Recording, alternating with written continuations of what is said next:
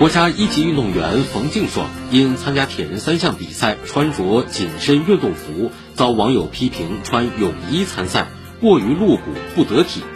事后，冯敬爽回应，所穿运动服并非泳衣，而是比赛专用铁三服。业内人士也说，着装符合规定。澎湃新闻撰文说，运动员的着装并非不可讨论，但是无论是赞成还是反对，对运动本身了解还是基本前提。一些批评冯敬爽穿泳衣参赛的人，很可能连铁人三项比赛是什么都不知道。